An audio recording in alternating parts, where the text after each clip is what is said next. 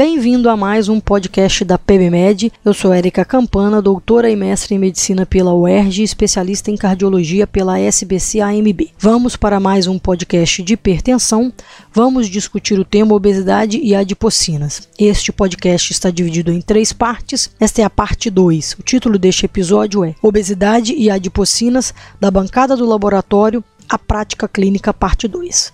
Vamos agora entender a translocação da pesquisa básica para a nossa prática clínica. Sabidamente, a obesidade leva à hipertensão, à resistência à insulina, à lipotoxicidade, à inflamação, à fibrilação atrial e ao aumento do trabalho cardíaco com disfunção biventricular. É, portanto, um fator de risco independente para a doença cardiovascular, incluindo insuficiência cardíaca. Entretanto, entre os pacientes portadores de insuficiência cardíaca, aqueles com o IMC entre 30 a 39 kg por metro quadrado têm melhores resultados a curto e médio prazo do que aqueles que não são obesos. Este paradoxo da obesidade já foi demonstrado em estudos epidemiológicos, não apenas para a doença cardiovascular, mas para uma série de doenças crônicas. Uma das referências mais importantes a esse respeito foi publicada por Flegal e colaboradores, que realizaram uma revisão sistemática com 97 estudos clínicos envolvendo 2.888.000 pessoas eles verificaram que o sobrepeso, um IMC entre 25 a 29,9 kg por metro quadrado, estava associado à diminuição da mortalidade por todas as causas, a obesidade leve, um IMC entre 30 a 34,9 kg por metro quadrado, era neutro para a mortalidade por todas as causas, e a obesidade moderada grave, o IMC maior ou igual a 35 kg por metro quadrado, estava associado com o aumento da mortalidade por todas as causas, sugerindo que podemos ter também para a obesidade o fenômeno da curva em J relacionado aos portadores de doenças crônicas. Os mecanismos candidatos para o paradoxo da obesidade, especialmente na insuficiência cardíaca, continuam a confundir pesquisadores e as principais hipóteses incluem uma maior reserva metabólica durante um estado catabólico, os benefícios do exercício compulsório sobre a aptidão cardiorrespiratória e a hipótese da causalidade reversa, definido como o fato de que os processos que reduzem o peso corporal podem estar associados a uma maior mortalidade cardiovascular, como diabetes não controlado, câncer e a caquexia cardíaca. Portadores de sobrepeso e obesidade muitas vezes desenvolvem insuficiência cardíaca como consequência da hipertensão arterial, DAC ou como resultado direto do excesso de peso promovendo disfunção ventricular esquerda tem sido sugerido que o pior prognóstico em pessoas magras com insuficiência cardíaca pode ser devido ao fato de que a etiologia nesses pacientes é menos frequentemente devido à hipertensão arterial e DAC e, portanto, possivelmente causada por condições clínicas com resultado mais devastador como as miocardiopatias restritivas. Outra hipótese sugerida é de que os pacientes obesos tendem a apresentar insuficiência cardíaca em uma idade mais jovem com uma doença menos grave, o que poderia levar a um melhor prognóstico. Um contraponto a estas hipóteses é o fato de que o paradoxo da obesidade persiste mesmo em estudos nos quais se ajustam a idade, o estágio da doença pela classificação da New York Heart Association. Outra hipótese possível para explicar o paradoxo é que a insuficiência cardíaca é um estado catabólico. Indivíduos obesos podem ter mais reserva metabólica e, portanto, ser mais capazes de sobreviver. Paralelo a isto, há pouca discordância de que a caquexia está associada com pior prognóstico no contexto da insuficiência cardíaca. Também foi sugerido que a obesidade impõe um exercício compulsório ao paciente. Isto ocorre porque o conceito físico de trabalho é o produto da distância e da massa. Entre as pessoas obesas, por causa da massa corporal maior, mesmo em repouso, podem estar trabalhando mais intensamente do que as mais magras. Considerando que o exercício é uma das mudanças de estilo de vida recomendadas na insuficiência cardíaca, isso pode ser uma razão para o melhor prognóstico em indivíduos obesos, por promover os benefícios do exercício compulsório sobre a aptidão cardiorrespiratória. Portanto, o paradoxo da obesidade é aparente em pacientes com insuficiência cardíaca, com associações adversas surgindo em níveis de IMC extremamente elevados, geralmente acima de 40. No entanto, qualquer recomendação sobre controle de peso em portadores de insuficiência cardíaca deve ser consequência de evidências mais conclusivas sobre os mecanismos do paradoxo da obesidade. Até este momento, o manejo clínico de pacientes com insuficiência cardíaca deve ser cuidadosamente avaliado de acordo com as circunstâncias individuais do paciente. A interface entre a pesquisa básica e a prática clínica levanta uma questão importante, que a existência de explicações razoáveis e conjuntos de alvos terapêuticos que podem melhorar a mortalidade cardiovascular em uma escala molecular de forma consistente com esses mecanismos fisiológicos envolvidos no paradoxo da obesidade. Neste contexto, as adipocinas, leptina e adiponectina podem ter importância central. Embora a leptina tenha efeitos pró-aterogênicos e pró-hipertróficos no coração, mutações genéticas que resultam em estados de deficiência de leptina estão associados à obesidade e ao diabetes mellitus tipo 2. Adicionalmente, a leptina está associada a uma melhor função do ventrículo esquerdo, aumentando o nível de confusão em que tanto os níveis elevados como os baixos de leptina podem estar associados ao desenvolvimento de hipertrofia cardíaca. O quadro se torna ainda mais complexo quando se considera o estudo de e colaboradores em 4.046 homens de 60 a 79 anos de idade.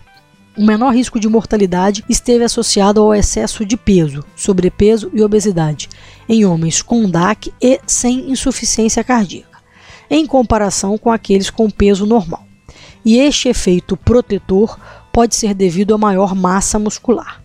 Em homens com insuficiência cardíaca, a leptina, possivelmente refletindo caquecia, esteve inversamente associado à mortalidade.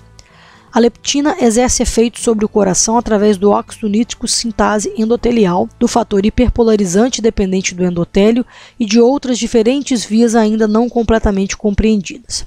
Em um estudo realizado por Leifter e Nissler e colaboradores, a cardioproteção com obesidade é mediada por ativação do receptor de leptina cardíaca, enquanto que a hipertrofia cardíaca, a apoptose e a fibrose estão associados à resistência experimental à leptina. A adiponectina está inversamente associada ao risco cardiometabólico, mas tem associação direta com doença coronariana e mortalidade por insuficiência cardíaca. Os efeitos diretos e indiretos da adiponectina resultam em ação cardioprotetora e anti-inflamatória endotelial por meio de moléculas de adesão de células vasculares, intercelulares leucócitos endoteliais.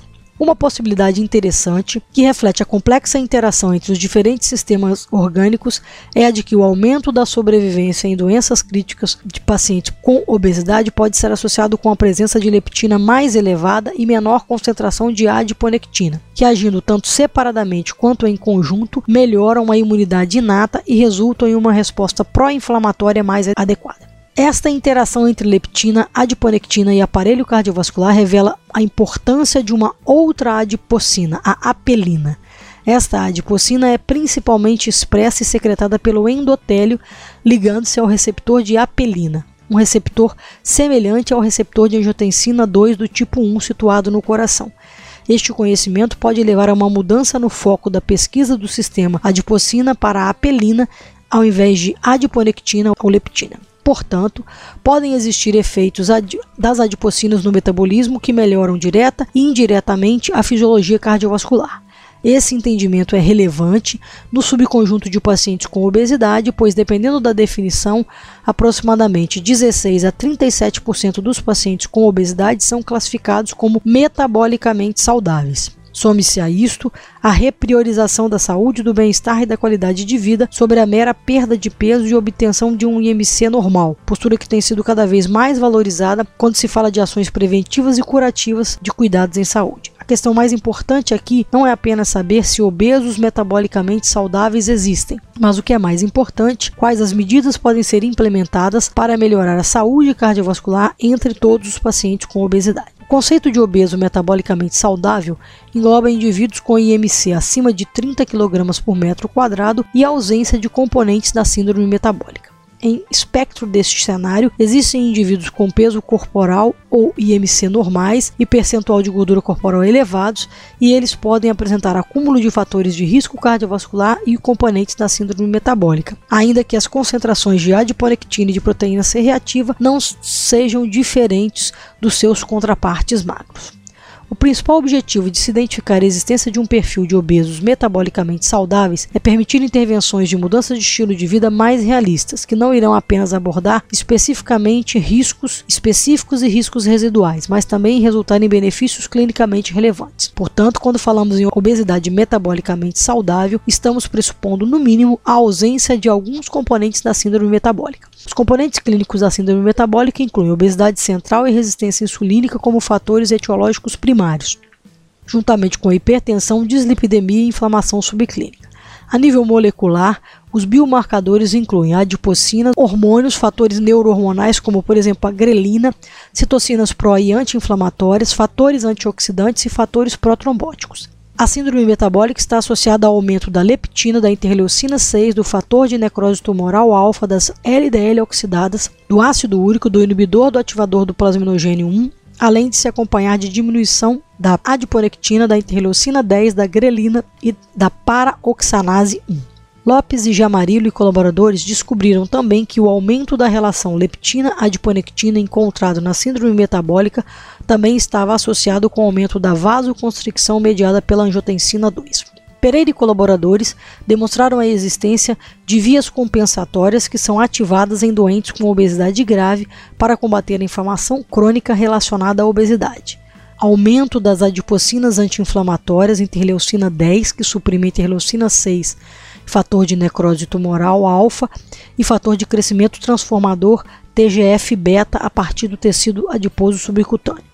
Aumento das células T reguladoras positivas P3, o que aumenta a concentração de macrófagos anti-inflamatórios produtores de interleucina 10, e aumento do TGF-beta e de metaloproteinases de matriz 2, 8 e 9 dependentes de angiogênese e de adipogênese. Todas essas vias ativadas em condições de obesidade grave podem ajudar a explicar o conceito de obesidade metabolicamente saudável. Outro aspecto relevante do contexto da obesidade das adipocinas é o conhecimento de que as respostas metabólicas são diferentes frente a estímulos agudos e crônicos de consumo excessivo de calorias. Algumas adipocinas, como a adiponectina e fator de crescimento de fibroblastos 21, são ativadas em resposta a consumo excessivo de calorias de forma aguda. Por outro lado, o inibidor do ativador de plasminogênio endotelial 1, a proteína 4 de ligação a ácidos graxos e a lipocalina 2 alternativamente são ativadas como resultado da condição de obesidade pelo consumo excessivo de calorias cronicamente.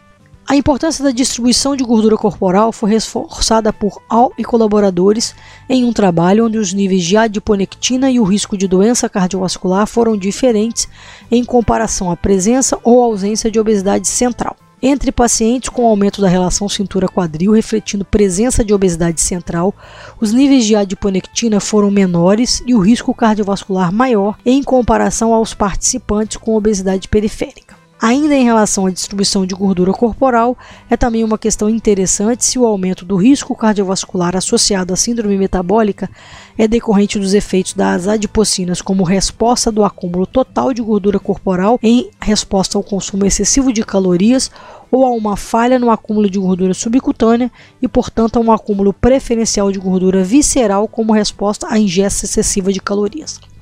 Até mesmo na ausência de obesidade claramente definida, pode-se identificar o diagnóstico de síndrome metabólica.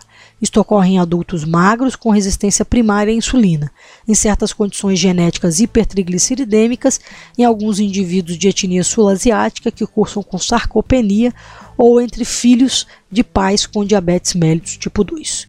Obrigada, nos vemos em um próximo podcast. Se você gostou deste material, acesse outros temas em www pebmed.com.br e visite o meu perfil no LinkedIn.